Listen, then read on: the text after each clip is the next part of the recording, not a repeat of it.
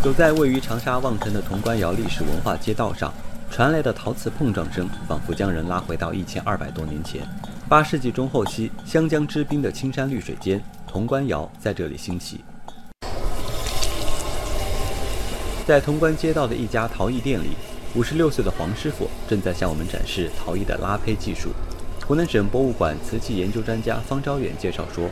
长沙潼关窑以首创釉下多彩瓷和铜红釉瓷而闻名于世，同时将中国传统文化中的书法、绘画、雕塑等元素融入其中，开创了中国瓷器装饰艺术上的先河。在这个唐代可能中前期啊，长沙窑没有出现的时候，那是南青北白，这个应该大家都认可的。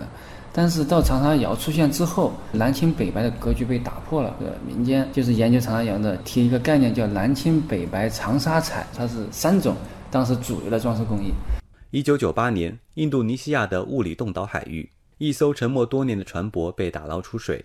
令人惊叹的是，出水的六万七千件货物里，竟然有五万六千件瓷器。从刻有宝历二年七月十六日的瓷碗题记推断，沉船为公元九世纪上半叶。经过专家学者鉴定，终于确认这是一千二百年前的阿拉伯帆船“黑石号”，满载的是来自中国唐朝的货物。而这五万六千件瓷器。都来自中国长沙窑。方昭远，像长沙窑这种彩瓷，而且尤其是上面画了这种就是人物啊、花鸟啊、山水啊这种很精细的绘画，包括上面还题写了诗文的瓷器，只有长沙窑有。所以说它的这个装饰特征在当时是非常鲜明的。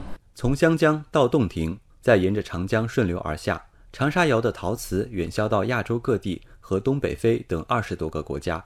长沙潼关窑博物馆文物管理部部长曲伟：湘江出发，与洞庭、与长江，再于扬州，再到广州，从广州统一进行打包整理以后，再从广州出发到印尼这边的。东亚这边就到了日本啦、朝鲜啦、韩国啦，最远的地方是到了非洲埃塞俄比亚。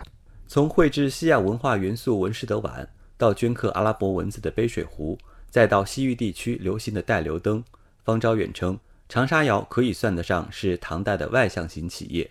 其产品畅销海外，成为中国与世界各国友好交往的历史见证。很多学者把这个海上丝绸之路也称作海上陶瓷之路。黑石号它的年代特别早，处在唐代中晚期，它是目前发现海上丝绸之路最早的一艘沉船，所以说我们称它为最早验证了海上丝绸之路的一个物证。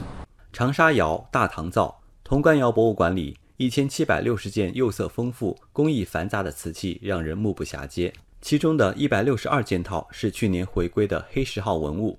在曲伟看来，潼关窑博物馆更多的是在担负传承和教育的使命，而潼关窑本身也给当今的人们带来启发。文化交流是没有国界的，它的发展的思路是互赢互利。文物发展最大的好处就是促进了当地经济社会的发展。通过我们这个遗址的建设开发，又促进它的第二次创新复活，带动一个地方的产业的发展。凭借国际化的品牌优势。潼关窑已经成为长沙沿江建设、跨江发展的一个重要节点。目前，周边陶瓷企业和文创产业纷纷涌入，以潼关窑为龙头、以陶瓷为支撑的产业格局正在形成。